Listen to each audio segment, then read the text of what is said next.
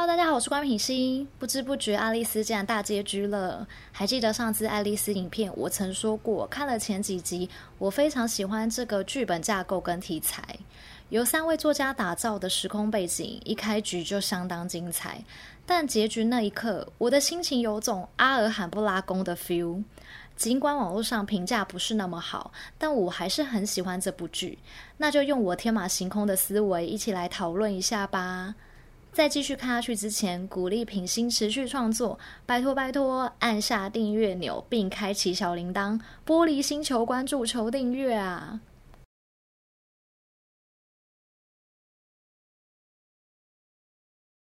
整部剧从开头就埋下许多伏笔，我最想知道的是，到底时空背景怎么设定？大家争先抢的预言书最后一页究竟写什么？有几个太医等等？在最后几集，终于揭开预言书最后一页，内容大概是：悲剧就是从那个女人穿越时间之门开始，她打开了禁忌时间大门，看到了不该看到的世界。关闭时间之门的方法，她必须杀死自己的儿子，而她所承受的代价是，她将死于她儿子手中。所以整体来讲，预言书就是一本预告时间旅行的后果，是场悲剧。十五集也如我之前在 Facebook 粉丝专业推测的，郑谦身边所有人都会因为他而牺牲，所以十五集感觉像赶火车发便当，很快的所有人莫名其妙拜拜。郑谦同事、本部长、十五元所长，还有不知道死了几次的武林太医，即史上最惨男二刘明赫，他真的算是整部剧最悲惨的人物耶。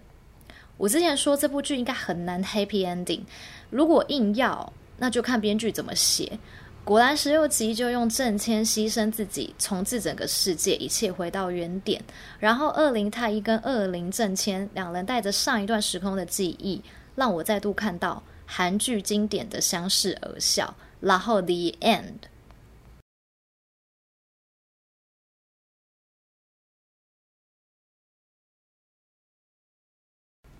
接下来用 Q&A 方式呈现，Q 是我的疑问，A 是我觉得可能的答案，一切都是我脑补，欢迎大家在底下留言讨论。当初看剧觉得很烧脑，现在看完觉得烧坏了脑，真的非常贴切耶。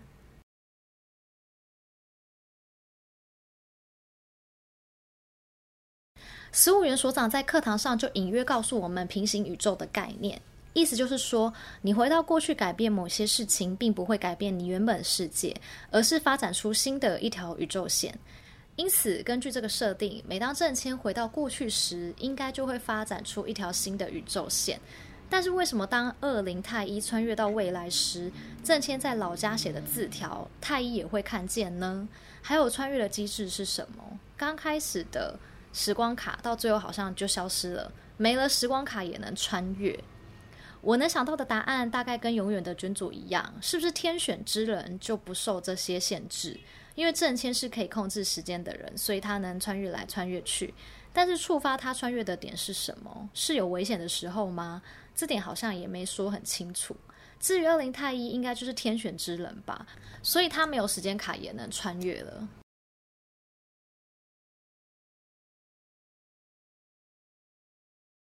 大家最想知道的答案，最后也没说明。只有在十三集二灵跟五零两个太医相遇时，五零太医说，二灵太医的妈妈也是时间旅行者，是最早发现预言书的人。不知道什么原因，带着预言书回到一九八六，并跟过去的人结婚，也就是张东直博士，并生下二灵太医就死了。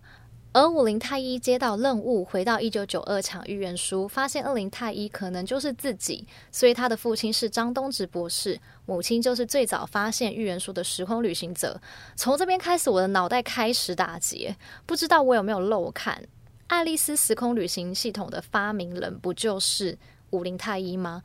那为什么他还没出生，他的妈妈就可以时空旅行呢？一开始我觉得预言书就像是一本日记，应该是经历了这些事情的人所写，所以我猜测是二灵太一写的。但看到后面我真的很问号，大家有什么想法吗？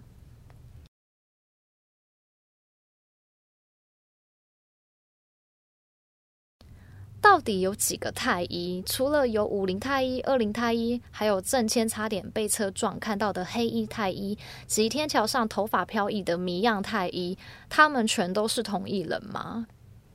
一开始的两派人马都回到一九九二年抢预言书，但是他们的上头不都是所谓的老师吗？老师的身份最后解开是老年的怪物郑谦。但是他不是已经知道预言书的结果，甚至还去劝武林太医不要生下他，为什么还要派人去抢预言书呢？二零太一、五零太一是同一人吗？这 pass 其实是让我最困惑也最在意的部分。我们可以看到，一开始郑谦跟二陵太一相处的过程，郑谦或许是因为对妈妈的情感投射，在面对二陵太一时有份不一样的情感，从无感情症、漠不关心人到最后的转变，可说是受到二陵太一很大的影响。但剧中有演到，郑谦表示他明白了二陵太一终究不是他妈妈，所以他不再纠结，因此后来已把二陵太一当作是一个全新的人在对待。而二陵太一很明显在跟郑谦相处过程，的确有了不一样的感情。当编剧在铺陈这样的暧昧关系，让某些观众期待粉红泡泡时，十三集又跳出武陵太一说二陵太一跟自己是同一人，甚至因为量子纠缠的关系，二陵太一的脖子也出现 Omega 的符号。这时让我超惊吓，所以他们到底是不是同一人？如果是，那前面跟郑谦铺陈的感情就让我觉得超怪。这边是让我最困惑的地方。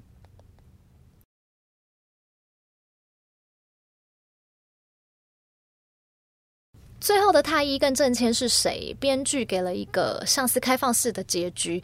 其实我觉得停在古老建筑翻新那边，两人对抗而过，应该会比较好。我的想法是，郑谦救了朴宣林的那个时空，就是一条新的宇宙线。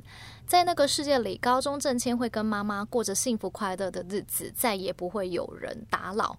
而原本郑谦的世界，因为时空重置过后，所有时间旅行者都会消失，包含郑谦本人，应该也会不存在。这就是一个新的世界。那么二陵太一应该也不会有上一段时空的记忆。在这个新世界里，他就是一个全新的太一。但是编剧又安排两人相遇，并且各拥有记忆。我认为应该是让期待感情线的粉丝朋友有个想象空间。于是这边我解读成两人终于可以放心的发展友达以上的关系，因为二陵太一不是郑谦妈妈，二陵郑谦也不是原本的郑谦，应该就是隔壁棚的浪漫输给你，两人一起做了场时空穿越的梦吧，因此有了上一个时空的记忆。